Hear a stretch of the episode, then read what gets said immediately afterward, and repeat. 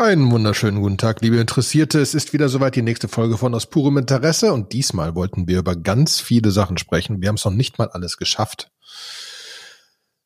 Das heißt, es geht weiter. Es kommen noch ganz viele andere Themen, aber dieses Mal fangen wir an mit spannenden Projekten rund um Ethereum, wie wir das ganze Dilemma von den hohen Transaktionskosten äh, in den Griff kriegen. Wir reden ein bisschen über, über, über neue Hacks, die passiert sind. Diesmal wirklich ein Hack, wie ich lernen musste. Und Furu Combo, wo man quasi Drag and Drop Flash Loan Attacken bauen kann. Super spannend. Und wir reden noch ein bisschen zum Ende hin über NFTs, was eins der heißesten Themen im Moment am gesamten Markt ist. Das heißt viel Technik, viel neues Zeugs, viel Spaß. Enjoy.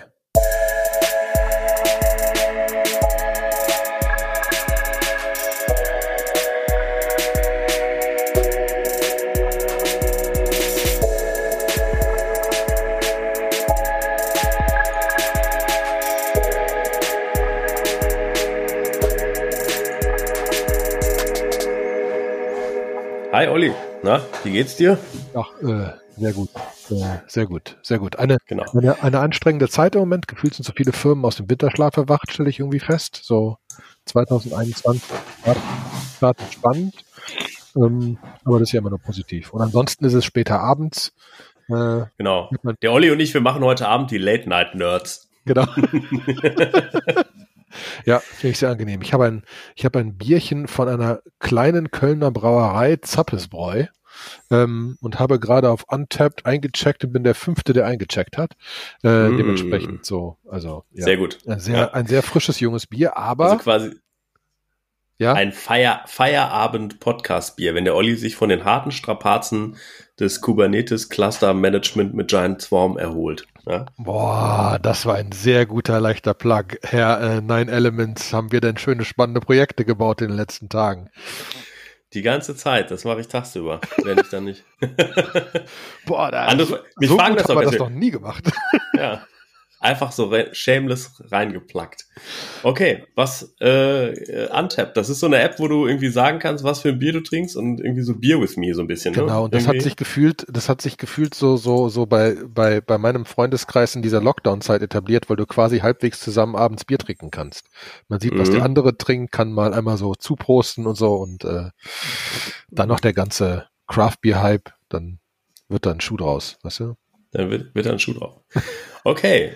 Wir haben heute für euch zusammengepackt auch wieder eine Blumenstrauß-Folge mit vielen Themen. Also kein Deep Dive in eine Technologie, sondern wir, wir hauen mal raus.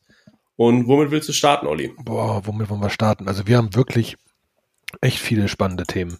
Ähm, ich, äh, ich würde aber anfangen, ich, ich würde vorschlagen, wir fangen mit Ethereum an, weil sich einfach im Ethereum-Bereich wahnsinnig viel tut. Ähm, neulich hat irgendwer ein Foto gepostet im Sinne von hier so ein Comic, äh, wo sie so die Bitcoin-Leute treffen sich und so, ja, hast du auch Bitcoin? Ja, ich auch. Thema Ende. Und wenn die Ethereum-Leute sich treffen, dann geht's ab über 7000 verschiedene Themen rund um NFTs und keine Ahnung was für 7000 Sachen, wo wir mhm. teilweise heute drüber reden, was ich halt echt passend finde. Ähm, und du hast ein paar Sachen rausgesucht äh, rund um was da so langsam für Upgrades kommen, auch im Sinne von die Gas-Fees gehen komplett aus dem Ruder und also ich habe neulich mit einem Freund gesprochen, ob er nicht auch mal so Uniswap machen sollte. Ich habe gesagt, also wenn du wenn du mit deinen 100 Euro in, in irgendwie Krypto anfängst zu spielen, sind die Gas-Fees von 20 Euro doof. Ähm, 20 Euro ist ja noch gut. Ja, also es ist jetzt, also wir haben ja jetzt irgendwie in der letzten Woche schon so einen krassen äh, bärenartigen Markt gehabt, wo es mal wirklich um teilweise 30, 40 Prozent runtergegangen ist, äh, zumindest bei den Altcoins. Und ähm, wenn man da irgendwas gemacht hat, da war es da aber Peak zwischendurch auch schon mal bei 200, 300 Dollar für eine Transaktion. Also äh, das ist dann ja, wirklich schon nicht mehr feierlich. Ne? Das genau. ist dann alles, ist dann alles nicht mehr feierlich. So, ähm, Dementsprechend gibt es da ein paar Sachen, die sich eventuell tun werden. Ja, gibt es. Es gibt äh, quasi den EIP 1559. Das ist ein Proposal, also die Proposals bei Ethereum, die werden in äh, sogenannte EIPs, äh, so wie, wie äh, bei Internet gab es immer die RFCs für Request für äh, äh, für äh, Request, Request for Comments, für Techn genau, für, für Technologien. Ne, das sind die EIPs äh, in Ethereum. Und der 1 und 559, der bezieht sich nämlich genau darauf, dass er sagt so, hey, wir sollten irgendwie den Algorithmus ändern oder die, die Strategie oder die Technik, äh, wie wir zu einem Gaspreis kommen, also wie die, wie die Fee berechnet wird, die quasi äh, jemand, der eine Transaktion ausführen möchte, an die Miner zahlt, ähm, damit, äh, damit die Transaktion auch tatsächlich dann letztendlich übernommen wird. Und sie teilen das so ein bisschen auf in, äh, momentan ist es ja ein reines Bidding-Verfahren.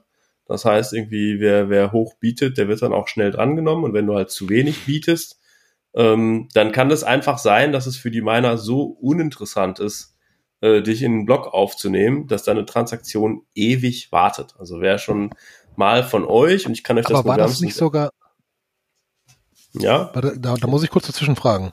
Ja. War, war, war das nicht sogar, wo sich die Leute aufgeregt haben, dass Binance immer so hoch bietet oder so? Dass Leute sich fragen, ob, ob, ob, ob Binance das eventuell ein bisschen pusht oder dass verschiedene Leute das pushen, weil sie einfach immer so hoch bieten und eigentlich hätte der Preis gar nicht so hoch sein müssen. Ist das so ein bisschen, was die da versuchen zu fixen? Ja, das genau, das ist das Problem. Also ähm, ich versuche einmal zu, zu, erklären. Also du hast eine Transaktion, die möchtest du, dass du ausgeführt wirst. So. Und als die Welt noch klein war und das Netzwerk aus sehr vielen Minern bestand, die irgendwie mitgemacht haben und es gab noch nicht so viele Transaktionen, äh, da hat man einfach gesagt, da gab es so ein Common Sense hier, du musst irgendwie 25 Quai, das ist eine, die kleinste Einheit für Gas, irgendwie, die du bieten kannst, äh, kannst irgendwie machen. Das ist irgendwie so umgerechnet, waren halt irgendwie 20 oder 30 Cent oder so und dann wird deine Transaktion gemacht. Ganz am Anfang war das sogar noch viel weniger. Da war das irgendwie so sechs oder sieben Cent oder vielleicht auch noch mal weniger, habe ich jetzt keinen Überblick. So, aber es war halt sehr wenig. Und ähm, dann hat sich im Laufe der Zeit, hat man dann gemerkt, so ähm, plötzlich gibt es ja jetzt richtige Applikationen, die auf Ethereum laufen. Es gibt, wir haben dezentrale Exchanges, wir haben dezentrales Lending, wir haben ganz viele verschiedene Sachen. Äh, jetzt wird's richtig spannend, äh, eine Transaktion auszuführen. Plus, dieses Decentralized Finance hat ja auch dazu geführt, dass du, ähm, dass du halt so Sachen machen kannst. Wir haben ja schon ein paar Mal über Flash Loan Attacks geredet, die im Prinzip darauf basieren, dass jemand, sagen wir mal, ein gewisses Kapital hat, das setzt er ein, hebelt das, weil es geht, weil ich in einer Transaktion kann ich mir irgendwo Geld leihen auf einem DeFi-Portal und solange ich es in der gleichen Transaktion zurückzahle, äh, ist das okay. Kann ich das also quasi machen und dadurch kann ich sehr große Hebel äh, bauen. Und, das ähm, müssen wir übrigens nochmal getrennt irgendwann erklären, dieses in der gleichen Transaktion, also ja, ich, solange es in der gleichen ist ja so eine Zeitschiene eine Sache, wo Sachen nacheinander passieren. Ja, Gleichzeitig genau. und nacheinander ist schwer zu verstehen. Aber das machen wir getrennt. Einmal ist schon aufgeschrieben. Das müssen wir einmal, also dieses Flash-Loan-Gedöns einmal genauer erklären. Das große Flash-Loan-Special. ähm, so, und ähm, die ein, ein sehr äh, interessante Strategie ist eigentlich, dass es inzwischen Bots gibt, die ähm, bei Ethereum in den sogenannten Mempool, in den Memory Pool, also es ist der quasi der Warteraum für alle Transaktionen, die es so gibt. Ähm, da gucken die rein und gucken, hm, sind da vielleicht irgendwo Transaktionen dabei, die irgendwelche Arbitragegeschäfte machen, die zum Beispiel irgendwie rausgefunden haben, dass der Preis für einen bestimmten Coin, sagen wir mal den Unicoin, irgendwie auf Uniswap jetzt sagen wir mal äh, günstiger ist als auf Kyber oder Curve. Und die dann ganz gezielt äh, durch Arbitrage jetzt sagen, okay, dann hole ich mir die auf äh, Uniswap und verkaufe sie auf Curve und dadurch beeinflusse ich wieder den Preis und mache irgendwo ein Arbitragegeschäft, das ist ja alles möglich. Und es haben sich Bots darauf spezialisiert, ähm, zu gucken, gibt es solche Transaktionen, die profitabel sind, durchzurechnen, ob die profitabel sind und dann die gleiche Transaktion in den Mempool zu pushen, mit einem wesentlich höheren Gaspreis, sodass sie eher ausgeführt werden als die anderen. Das heißt, wenn man dann selber drankommt, obwohl man die geniale Idee hatte und vielleicht eine, eine Business Opportunity irgendwo entdeckt hat, äh, dann kann es sein, dass man, dass äh, man halt zu wenig Gas geboten hat. Und das ist da, da gilt halt wirklich ganz brutal, wer das meiste bietet, kommt auch als erster dran. Ne? Das ist ähm, so spannende Parallele zu dem ganzen Robin Hood Gedöns und so, ne, wo halt Firmen ja auch quasi diesen Mempool gekauft haben, so ungefähr, mhm. von Robinhood. Mhm. Ähm, und ich habe neulich mit einem potenziellen Kunden gesprochen, der äh, Realtime Bidding macht im Aktienbereich. Die haben ihre Trading-Algorithmen auf Chips fest programmiert, weil alles, was durch den Computer läuft, zu langsam ist fürs Bieten an der Börse. An der normalen Börse, nicht mal irgendwie so Kryptobereich, ne? Also die müssen in FPGAs bieten. Sonst ist einfach Hopfen und Malz Schicht, verloren. Schicht und Schacht, ne? Sonst geht's ja? gar nicht. Also deswegen, da merkt man, wie krass das ist, wie viel früher die sein müssen. Ja, heftig. Ja, wer sich das mal angucken will, wie das aussieht, es gibt eine super geile Webseite, die heißt txstreet.com. Da sieht man das. Da sieht man dann äh, mit so kleinen South Park-Figürchen, welche Transaktionen gerade reinkommen. Man sieht immer so einen Block und da sind so Ampeln, ja, und wenn dann ein Block quasi gemeint wird, dann gehen die Transaktionen da rein und ein Block geht weiter. Ja, ähm, ich weiß nicht, ob du es gerade aufgemacht hast, Olli, ob du siehst. Ich kenn's. Aber das, ja. ja. das ist halt eine sehr, sehr coole Animation, damit man einfach mal so ein Gefühl dafür kriegt. So, und ähm, das hat, das führt natürlich dazu, dass alle Leute sich überlegt haben, so, ja, okay, äh, wie kriege ich das denn jetzt besser hin? Und dann hat sich in Metamask so ein etwas etabliert, äh, dass man da so eine Webseite befragt, die heißt irgendwie gueststation.info oder Ethereum, Ethereum gueststation.info oder so. Ähm, wo man, wo eine API zur Verfügung gestellt wird, wo man einfach sagen kann, ich möchte, dass meine Transaktion irgendwie in den nächsten 10 Minuten, in den nächsten 5 Minuten oder in den nächsten 30 Sekunden ausgeführt wird. Und dann schlagen die einem Gaspreise vor, die man dann wählen sollte, wenn man das so macht. So. Und da das relativ konservativ ist, wenn alle Leute dann einfach immer nur noch auf schnell klicken, dann führt das dazu, dass die Gaspreise immer krasser nach oben gepusht werden. So. Und, ähm, auch Binance wird, ne, ist, ist einfach ja, die, die machen halt sehr viel, erlauben sehr viel Trading mit ERC20 Tokens. Äh, und ähm, dadurch haben sie einfach viele Transaktionen, die auf der Ethereum Chain laufen müssen. Und sie sind mit einer der größten Gasverbraucher ja, äh, des gesamten Netzwerks. So. Und ähm, Jetzt muss man dazu wissen, die, jetzt schlagen wir schon so ein kleines, so eine kleine Brücke zu einem späteren Thema. Deswegen hat Binance eine eigene Chain äh, entwickelt, die komplett Ethereum-kompatibel ist, wo man für viel günstigere Gebühren ähm, quasi, äh, quasi Tokens traden kann. Das ist die Binance Smart Chain. Aber äh, das, wie gesagt, das besprechen wir später mal. So, und jetzt, jetzt hat man versucht, sich entgegenzuwirken, hat gesagt, so, ja, okay, muss das denn so sein, dass man äh, auf diesen Gaspreis bietet, dass es da nicht eine smartere Logik gibt und so weiter und so fort. Ne, und hat gesagt, wir machen diesen EIP 15, äh, 1559. Ne, das ist der, das ist dieser, dieses Proposal, ähm, was quasi hilft, das besser zu machen. Und bei diesem Proposal äh, ist die Idee, dass sie sagen, es gibt, es gibt eigentlich so eine, so eine Base-Fee, die, ähm, die nicht anschließend als quasi als Payment an den äh, Miner abgegeben wird. Also der Miner kriegt alles, sondern es gibt eine Base-Fee, die genutzt wird, um Ether für immer zu burnen. Okay. Ja, das ist da, das ist danach weg. So, ähm, was heißt das? Was heißt dieser, äh, dieses, das Ethereum, das da geburnt wird? Also erstmal eine spannende Sache ist, es nimmt Supply aus dem Markt. Ne? Also Ether, was vorher da war, ist jetzt durch dieses ERP, wenn sie es akzeptieren, ist die Base-Fee, danach ist es weg. So, es wird nicht wieder in den Markt reingespült und kann für irgendwas genutzt werden. Das heißt, Ethereum wird an dieser Stelle wertvoller. Das heißt, die, äh, die Miner ähm, haben eigentlich zwar jetzt weniger in der Tasche, äh, im Sinne von, dass, äh, dass der einzelne Miner jetzt einfach weniger, jetzt einfach weniger Ether eingenommen hat oder weniger Geweih eingenommen hat fürs Gas. Aber das gesamte Ethereum-Netzwerk wird wertvoller, weil dieser Supply hinten rausfällt. Das ist wie so Aktienrückkäufe. Ja, ich glaube, das mhm. ist eine, die, eine ganz gute Analogie.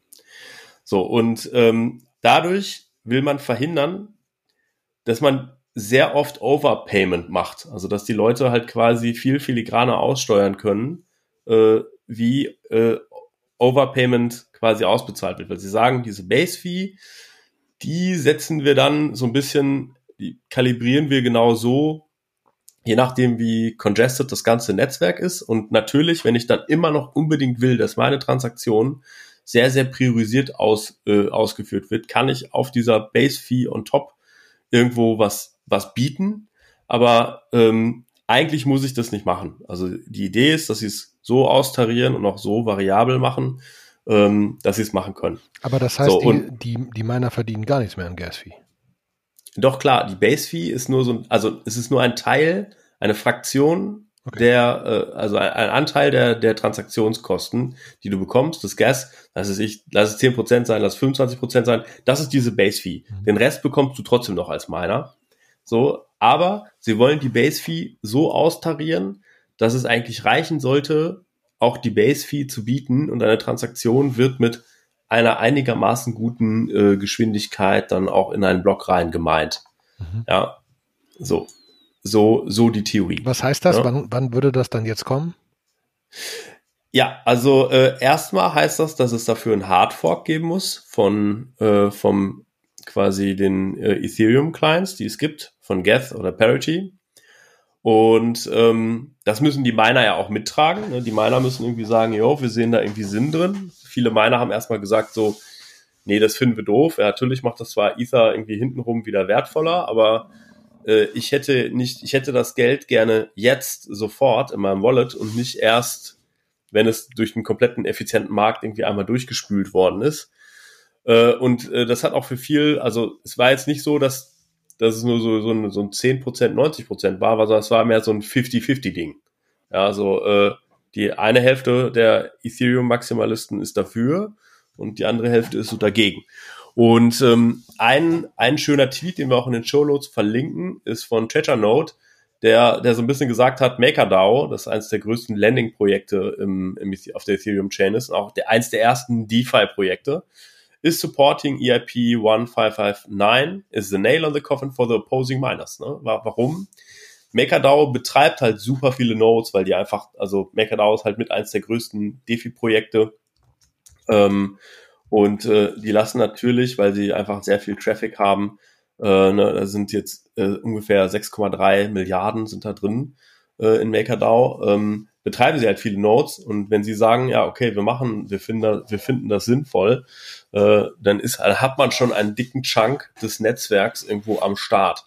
Ähm, das ist vielleicht spannend, weil es immer mehr Projekte gibt, die eventuell ihre, ihre eigenen Miner mitlaufen lassen, weil deren Interesse ein ganz anderes ist, ne? Die machen ja, genau, einer, damit ihr Produkt funktioniert. Und das Produkt wird nur funktionieren, wenn es genutzt wird. Und genutzt wird es nur, wenn die Fees niedrig sind. Ja. Und die Miner sind ein Nebengeschäft. Das Mining ist ein Neben, genau, das Mining ist ein reines Nebengeschäft, so, sondern, also, MakerDAO hat aus, aus mehreren Gründen haben die Interesse, Nodes laufen zu lassen.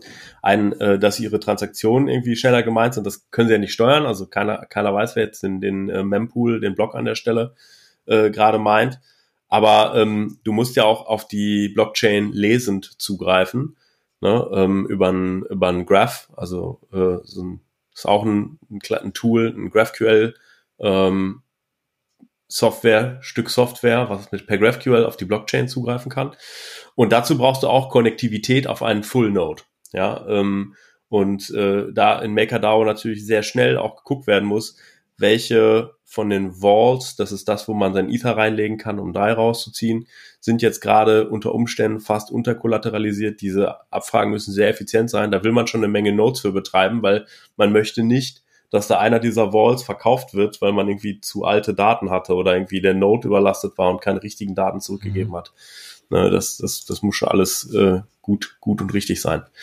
Okay, ähm, ja, so viel dazu. Also da, da sagt man so, wenn jetzt MakerDAO irgendwie mitmacht, und bei ganzen anderen Umfragen gehen sie eigentlich davon aus, dass so rund 50, 60 Prozent der Miner inzwischen jetzt an Bord sind und so, sobald es mehr als 51 Prozent sind, äh, wird, wird durchgezogen.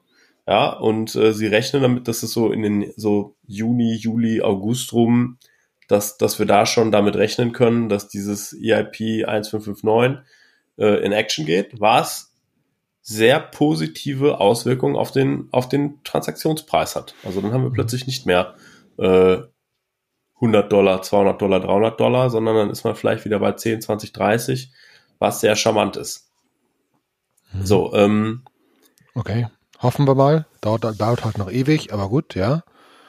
Ähm, ERC 777 ist ein zweites, das du äh, uns schon mal in Vorhinein in die Show Notes gepackt hast. Genau, ERC äh, 777. Ähm, da habe ich einen äh, Twitter-Thread verlinkt. Ähm, das ist so eine Weiterentwicklung zum ERC20. Der ERC20-Token, das sind die meisten Tokens, auf denen alles basiert. Also äh, der US-Dollar C ist ein ERC20-Token, der US-Dollar T oder auch irgendwie der Maker-Token oder der Uni-Token sind alles ERC20-Tokens, die so ein gemeinsames Interface haben, damit ich sagen kann, ich kann den Token an jemanden über, überweisen, ich kann den irgendwie, ich kann den halt depositen, ich kann den withdrawn, ich kann damit Sachen machen. Alles, was man so mit Geld oder mit Werteinheiten machen kann, das spiegelt dieses ERC20 eigentlich wieder. Und dieses ERC 777, das ist halt dahingehend eine Weiterentwicklung, dass man, dass von der User Experience so ein bisschen angenehmer wird. Also wer schon mal vielleicht von euch Uniswap benutzt hat, der weiß, wann immer ich irgendwas machen will, muss ich immer eigentlich zwei Transaktionen machen. Also wenn ich so einen Swap mache und ich habe den noch nie vorher gemacht, dann steht da immer so, ich muss jetzt was approven, äh, damit mein, mit meinem Contract irgendwas passiert, bevor ich den tatsächlichen Swap ausführen kann. So, und äh, mit ERC, äh, ERC 777 sollen einfach so ein paar von diesen Legacy äh, User Experience Sachen sollen einfach da so ein bisschen verschwinden. Das heißt, ähm, äh, da muss ich dann, wenn ich halt, wenn ein Token quasi jetzt nicht mehr ERC20 ist, sondern wenn alle auf sie ERC777 updaten würden und die, ähm, die äh, quasi die, äh, die Wallets das ebenfalls tun. Also es erfordert nicht nur, dass die Projekte alle ERC777 unterstützen, sondern die Wallets müssen es auch komplett tun ähm, dann ähm, habe ich einfach eine wesentlich bessere User Experience, wenn ich da dezentral irgendwas mache und swappe. Ähm, eine spannende Sache dazu ist, glaube ich, es gibt von, also unter der Haube äh, benutzt Uniswap ja auch nicht wirklich echtes Ether, sondern Wrapped Ether. Das ist quasi nochmal Ethereum in einen ERC20 Token eingepackt, damit ähm, damit man auch diese gut untereinander tauschen kann, dass ich einen Uni-Token gegen Wrapped Ether tauschen kann oder wenn ich einen Liquidity Pool mache, äh, dass ich das tun kann. Und äh, es gibt da auch, also es war jetzt ganz lange Wrapped Ether äh, 9 war der Standard und jetzt gibt's Wrapped Ether 10. Ähm, da sind nochmal ein paar neue, ähm, neue Funktionen dazu gekommen, und zwar Deposit to und Withdraw to. Das sind so Convenience Functions, damit das Ether, wenn ich das deposite oder rausziehe, dass ich das direkt an eine beliebige Adresse hintun kann, wo ich es hintun möchte. So, ähm, wenn ich, das spart. Wenn aus dem Rap raushole, meinst du? Wenn du es aus dem Rap rausholst, genau. Äh, das spart dann an der einen Stelle äh, nochmal so Gaskosten. Ähm, und ähm, ja, da ist einfach, einfach viel in Bewegung, was dieses ganze Ökosystem um Uniswap herum, um die ganze Decentralized Finance, um es einfach eleganter zu machen und besser zu machen. Ja, es steht ja auch in diesem Twitter-Thread, wir haben ihn verlinkt, steht ja nochmal drin, dass sie selbst glauben, dass, dass das ERC 77, äh, 777 eher für neuere Sachen benutzt wird und eher eventuell Level 3, Level 2, was, was ja eh interessant ist, haben wir auch letztes Jahr schon, äh, letztes Mal schon ein bisschen teilweise drüber gesprochen. Ähm, man hat so ein bisschen das Gefühl, dass immer mehr Leute immer mehr Zeugs lernen. Und wir immer ja. mehr merken, was wir damit wirklich tun können. Ne? Ja, also ähm, klar, ne, das ist jetzt, also ich habe ja schon gesagt, das, man müsste jetzt die Wallets und die Projekte müssen gleichzeitig sich abgestimmt, müssen die sich eigentlich updaten. Wird nicht passieren. Aber wenn man jetzt zum Beispiel sagt, man nimmt jetzt so ein Layer 2, äh, wie so ein ZKS oder so, ne, und sagt denen, pass mal auf, startet doch direkt mit dem ERC 777 und lasst ERC 20 gar nicht zu auf eurer Plattform. Und wann immer jemand vom Layer 1 auf Layer 2 äh, hin und her transferiert, äh, dann rappt das doch einfach in so ein ERC 777. Ähm, damit kann man dann direkt mehr machen. Ne? Und äh, da sind dann auch, also wir haben für Layer 2 haben wir so ein Videos von den von den Bankless-Leuten äh, verlinkt, dass sich jeder mal irgendwie auch echt gerne zu Gebüte führt, wo es einmal so einen Rundumschlag gibt in was gibt's alles, Optimistic Rollups versus Zero Knowledge Rollups versus irgendwie Plasma, Matic, äh, ganz viele verschiedene Projekte, Loopring und wie sie alle heißen. Und äh, aber da mit dem Fokus, wie, wie programmiere ich da drauf und was sind da eigentlich meine Verbesserungen ähm, und was kann ich besser machen? Ne? Und das sind dann, das gehört dann so dazu. Einfach irgendwie, ich fände schon ganz angenehm. Also sagen, mich haben, mich sprechen viele Leute an und sagen so, hey, komm, pass auf, Sebastian, das Geile ist, du hast irgendwie vor einem Jahr schon irgendwie über Uniswap erzählt und dann hat sich das Ding irgendwie ver irgendwie fast zehnfacht irgendwie, äh, seitdem du davon irgendwie ge darüber gequatscht hast. So, ähm, erklär mir das, zeig mir das mal. Und dann zeige ich den Leuten das und zeige denen so, ja, pass auf, da musst du dir erstmal US-Dollar T holen und dann kannst du die auf dein Wallet überweisen. Aber wenn du dann auf Uniswap was machen willst, brauchst du aber auch nochmal Ether. Weil äh, du musst dann irgendwie natürlich, deine Transaktion braucht auch Ether, damit die ausgeführt werden kann. Und das ist oft was, wo ich viele Leute, muss ich ganz ehrlich sagen, von der User Experience verliere. Wo die so sagen so, ey, ich habe da gerade irgendwie US-Dollar T hingetan, US-Dollar C. Wieso brauche ich jetzt noch Ether? Für was? Ja, für Gas. Was ist Gas? Ja, ja, Ether ist auch Gas ja, wie jetzt? So, und, und was ist, was war dieses US-Dollar C? Ja, das ist ein ERC20-Token. Da hast du die meisten Leute einfach schon komplett äh, abgehangen. Das habe ich neulich auch mit einem Freund gehabt. Einfach so, also so, wenn Banker dir sagt, ja, und im Moment kannst du Zinsen haben von 0,5 Prozent, dann sagst du, ja, mein, mein Zins ist im Moment 35 Prozent oder so. Ja, okay, aber was musst du denn machen? Naja, ich mache das in diesem Frax-Dings, ne? Mhm. Da muss ich dann nur, da muss ich dann nur USDC besorgen und zu Uniswap schicken und zu Frax ändern oder ich muss sie minten mit FXS, die ich vorher, du, du wirst, also, okay, ist kompliziert. Ist alles noch mhm. echt kompliziert.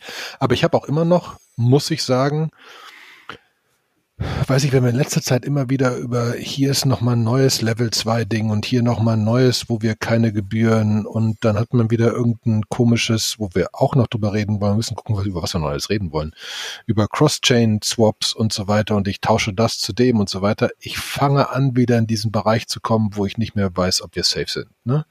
Wir haben auch, ähm, es gab wieder ähm, es gab mit einem, äh, was ich auch wieder gerade erst gelernt habe, mit einem, mit, mit, mit, mit Furu Combo, mit dem man so Flash-Loan-Attacken fahren kann, wie du mir vorher kurz erzählt hast, gab es wieder, was wir auch verlinkt haben, wieder so eine Flash-Loan-Attacke.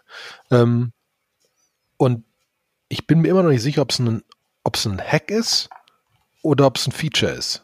Weißt du? Weil, weil ist ja nicht so, als hätte jemand was gehackt und dann Geld bekommen. Ne? Als wir das erste DAO hatten, damals vor Jahrmillionen, und das wirklich gehackt, das wurde gehackt. Ne? Hier ist ja mehr so, okay, also wir haben in dem einen ist ein Link, um, um dieses Zeugs zu machen, was da gemacht worden ist, wurden ganz viele verschiedene Währungen benutzt und ganz viele Sachen verschieden hin und her transferiert und das hat das geleiht, geliehen und dann wurde das Ether wieder so gerappt und mit dem getauscht und dann das da wieder. Also es ist so maßlos komplex, wo ich, wo ich, wo ich A fasziniert bin, wer seinen Kopf dann rumkriegt. Äh, deswegen, teilweise muss man sagen, Gratulation, 14 Millionen für dich, Glückwunsch, war anstrengend genug. Ähm, aber auf der anderen Seite mit, mit vielen von diesen anderen Sachen, wo ich einfach immer wieder feststelle, also ich habe jetzt verstanden, dass das technisch gerade funktioniert hat. Aber sollte es das? Weißt du? Mhm. So, so, also es wird halt echt komplex. Ja, es ist ja, Defi wird ja auch immer ganz gerne Money Legos genannt. Und irgendwie mit dem ganzen Layer 2 äh, haben die, haben die Money Legos jetzt irgendwie äh, nochmal eine neue Dimension. Ja, ist jetzt plötzlich nicht mehr Tetris auf dem 2D-Schirm, sondern ist irgendwie 3D-Tetris geworden. Äh, und äh, die Frage ist halt irgendwie, äh, wächst uns die, die Komplexität nicht irgendwann mal über den Kopf. Aber kommen wir mal zurück auf das Fugu-Combo-Beispiel, weil äh, also die Software an sich ist ziemlich cool. Die ist so ähm, quasi eine Clicky-Bunty-Oberfläche, mit der du dir deine eigenen Abfolgen äh, von Smart Contracts klicken kannst, anstatt dass du die mit Solidity oder Viper programmieren musst.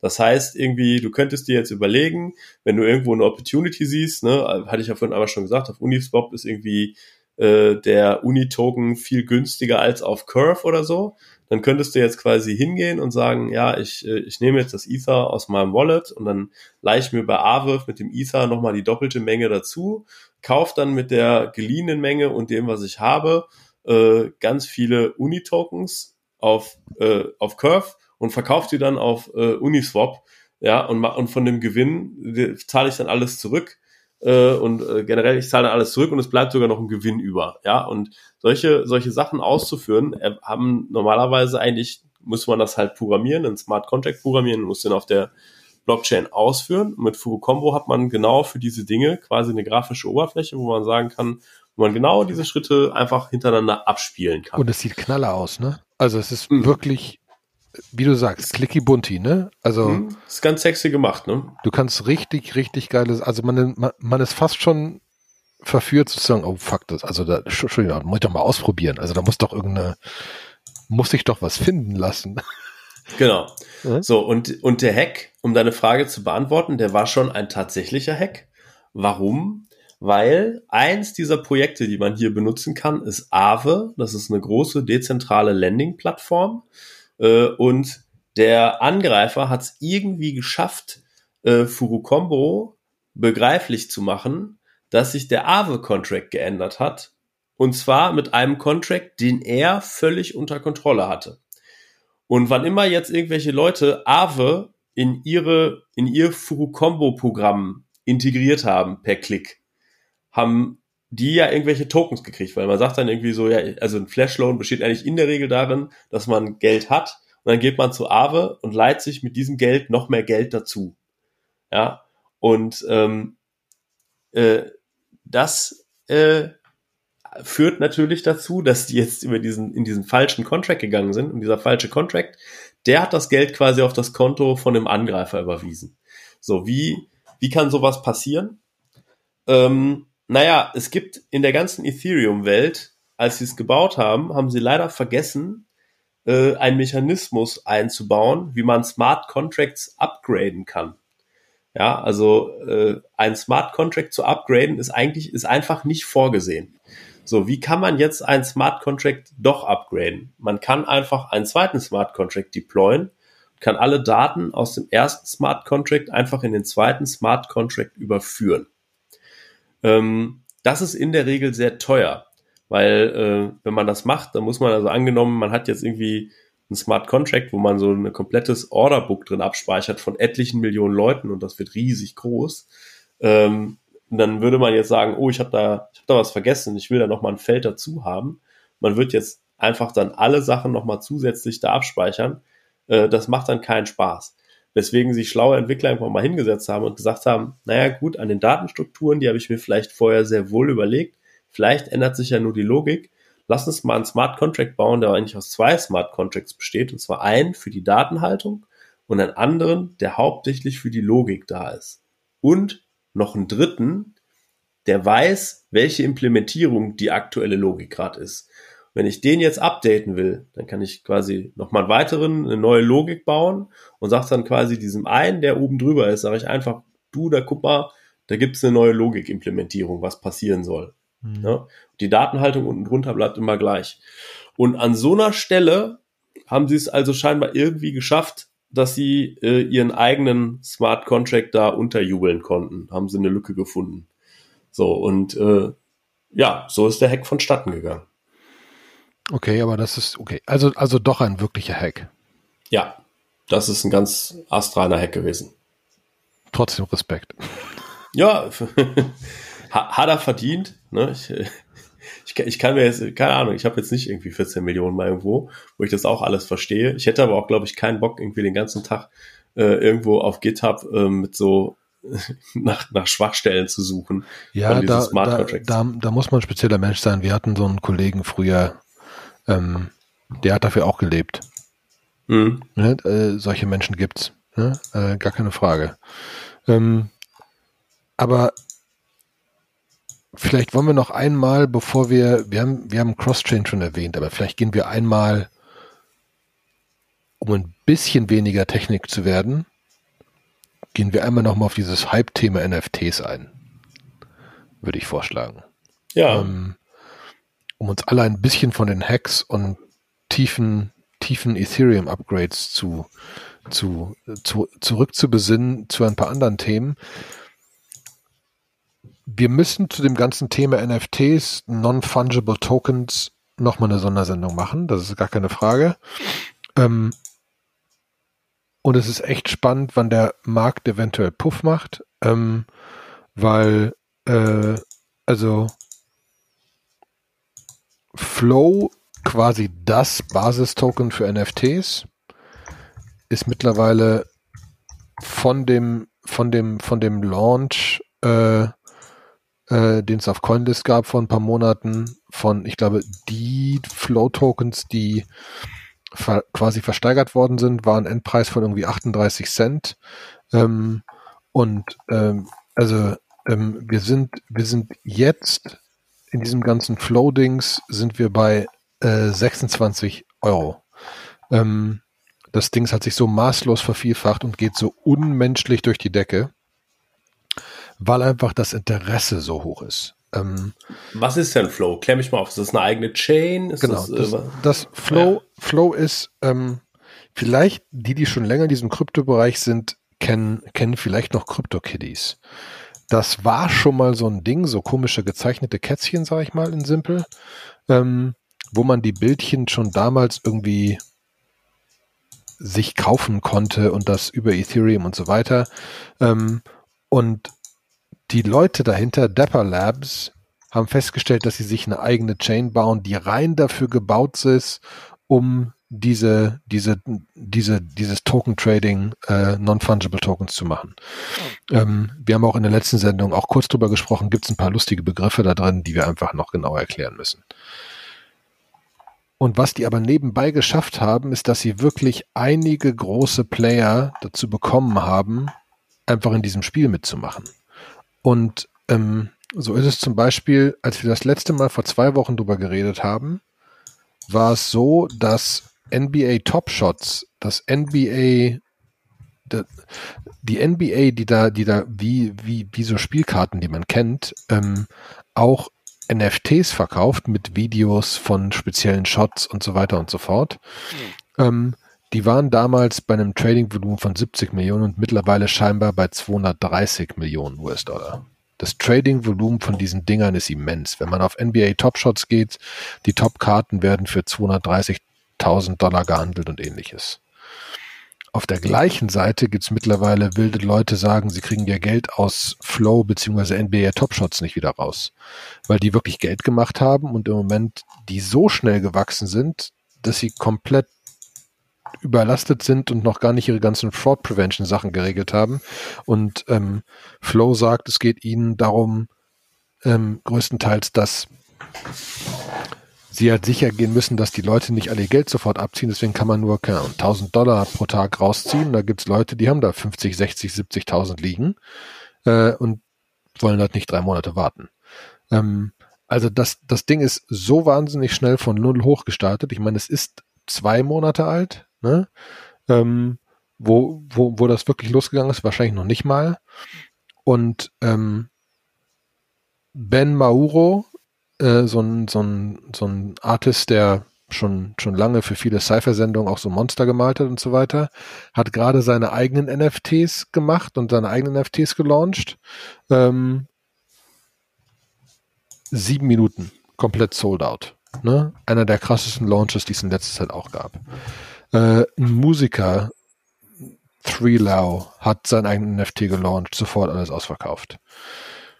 Im Moment kaufen wahnsinnig viele Leute dieses Zeugs und das Interesse ist einfach immens hoch. Und ähm, äh, das, das macht es einfach vom Prinzip her spannend. Ne? Ähm, mhm. Das macht diesen Markt aber im Moment auch einfach so heiß. Ähm, und ähm, es ist halt, es ist halt ein ganz anderer Bereich und super viele Leute verstehen es noch nicht genau natürlich ist es technisch klar, dass ich da, dass ich einen Non-Fungible Token bauen kann, aber warum kaufe ich ein Video, das ich auch so angucken kann, ne? Mhm. Ähm, aber ja, wir sind, wir sind sehr, sehr gespannt, wie das weitergeht. Ähm, und ich bin schon am Sachen sammeln, um da ein bisschen genauere Informationen zusammenzutragen für eine der nächsten Folgen. Vielleicht noch mit ein, zwei anderen Leuten zu sprechen.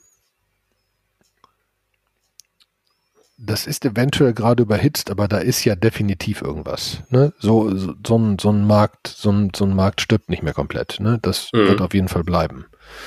Und vor allen Dingen kann man dann einfach, wenn man länger drüber nachdenkt, gibt's halt auch einiges an Artikeln. Wir bewegen uns in eine Richtung, wo ein Musiker potenziell sein Album rausbringen kann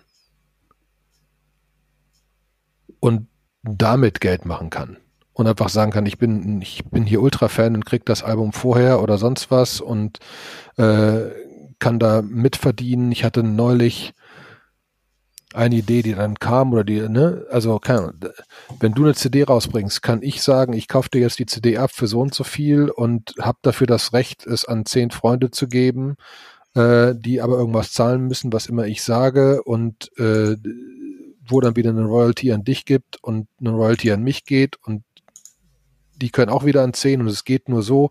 Also du kannst plötzlich irgend, du kannst ja Sachen bauen. Du kannst ja bauen, wie sich das verteilt und wer weiter verteilen darf und wer das nächste Non-Fungible Token hat und wer damit was machen kann und so weiter. Und ich mhm. glaube, da haben wir noch gar nicht 100% verstanden, was für abgefahrene Geschäftsmodelle da entstehen können. Es ist ja jetzt, ist es nur, wir traden halt Karten und die Karten können Videos haben oder Sound haben oder so. Sind immer noch, wir traden Karten. Aber da geht ja viel mehr. Ja, spannend wird's, wenn so ein NFT plötzlich mal eine Dividende zurückgibt. Ne? Es gibt ja. ja dieses, es gibt dieses Meme, wo so ein Pärchen auf einer Tanzfläche tanzt mit dem mit dem bekannten Chat und dann steht so einer am Rand und sagt so und guckt so ganz traurig dem Pärchen sagt so I own this uh, NFT for this song. Ja, quasi wir gehören die Rechte an dem Song äh, als NFT. Ne? Und ich, ich, ihr tanzt zwar, aber ich verdiene Geld. Ja, so und äh, das beschreibt es ganz gut, was einfach in Zukunft äh, möglich sein wird. Einfach, dass, ähm, dass es eine, eine völlig eigene Währung wird ähm, für Communities. Also ich glaube, dass NFTs so wie so eine Eintrittskarte für Communities äh, wird. Das wird passieren. Ähm, es wird etwas sein, was vielleicht teilweise sehr wertvoll ist, weil es sehr selten ist, wie so eine blaue Mauritius-Briefmarke. Mhm. Ja, ähm, also da, da geht bestimmt äh, total viel. Ne? Und ähm, also äh, äh, die, die Mechanismen, die da so passieren, da ist gerade richtig wilder Westen und da kommt irgendwie gefühlt jeden Tag was Neues raus. Ähm, und äh, wir warten auch zum Beispiel ganz gespannt auf äh, DAO-Fi, ähm, was ja genau so ein Uniswap ist für extrem kleine Communities bis hin zu NFTs. Also die, ähm, die wollen ja genau so ein Exchange werden für diese sehr, sehr kleinen Communities. Genau. Äh, sehr, sehr spannendes Projekt. Weil wenn man sich überlegt, ne, Stecher, ne, du könntest sagen, GEMA ist wie GEMA, aber jeder, jeder einzelne, jeder einzelne Musiktitel von GEMA ist komplett tradable als NFT und kann hin und her gekauft werden, der kriegt dann Royalties. Mhm. Also Opportunities are endless, ne? Ähm, und äh, ich bin sehr gespannt, wann es mal komplett in die Hosen geht noch, weil bis jetzt ist es echt doch, also bis jetzt ist es echt in die Höhe gerockt, ohne irgendwie in die Hose zu gehen. ähm, mhm. Aber irgendwas passiert da bestimmt auch noch. Ähm, aber vielleicht wollen wir noch zum Abschluss zumindest, meinst du, wir können noch, wir können noch über Cross-Chain-Sachen reden oder teasern wir einfach Cross-Chain an und sagen, dass wir sind bei 42 Minuten, das war's. Ich würde sagen, wir machen hier einen Cut, äh, einfach weil äh, ja, wir, ich glaube, dieses Cross-Chain-Ding, wenn man es aufmacht, da muss man aus, da muss man ausholen, das Rabbit Hole. ja. Ich glaube, wir machen einfach die nächste Folge über äh, das ganze Cross-Chain-Ding. Können ja einfach ein bisschen anteasern. Wird ja der ein oder andere auch mitbekommen haben, dass Binance mit ihrer Binance Smart Chain und dem hinterliegenden Token, der ist ja total durch die Decke gegangen. So, und äh, was es damit aber auf sich hat, hat ganz, ganz viele spannende technische Sachen, bringt viele Probleme technischer Natur, äh, Team-Natur so äh, mit sich und so und ähm, also ganz viel Gerappel links und rechts und wenn mich das mit dem über das mit dem, dann kommt das und irgendwann steigt mein Gehirn aus und das macht es unglaublich spannend. Ja, genau. So und ähm, kann aber auch eine coole Blaupause sein für quasi äh, für die die Sachen, die da kommen. Und das ist immer ähm, so, wenn ich, ich bin ja inzwischen schon sehr genervt, wenn mit irgendjemand mit mir darüber diskutiert und sagt so, ja, hier ist ein neuer Ethereum-Killer und so und guck mal hier, die machen das Detail anders und dann können die zehnmal so viel Transaktionen. Und ich denke mir nur so, ja, okay, zehnmal so viel ist nett, aber ändert nichts am System, ja, also dann kannst halt zehn DeFi-Projekte mehr laufen lassen, bringt aber nichts in der Skalierung eigentlich, ne? und ähm, bei Ethereum steht ja irgendwann diese Sharding-Phase an, dass sie sagen, sie wollen in der Lage sein, ähm, bestimmte Sachen auf in Ethereum bestimmte Transaktionsblöcke in sogenannte Shards auszulagern. So, aber da ist noch völlig, da ist noch nicht so klar, an welcher Stelle die Sachen schaden sollen, aufgeteilt werden sollen. Und ähm, das, was jetzt gerade auf so eine natürliche Art und Weise passiert, kann da eine interessante Blaupause werden. Aber mehr dazu in der nächsten Folge. Das finde ich gut gesagt, Sebastian. Dann ja. entlassen wir euch jetzt alle, liebe Interessierte, äh, ja. liebe, liebe Freunde der Kryptowelt. Ähm, freuen uns aufs nächste Mal, freuen uns auf eure Fragen über Twitter oder andere Kanäle und freuen uns auf die nächste Folge, wo wir noch nicht mal die letzte Folge hochgeladen haben, aber wir freuen uns schon auf das nächste Mal. Dankeschön. Schönen okay. Abend, Sebastian. Es war mir eine ja. Freude. Okay. Ciao. Ciao.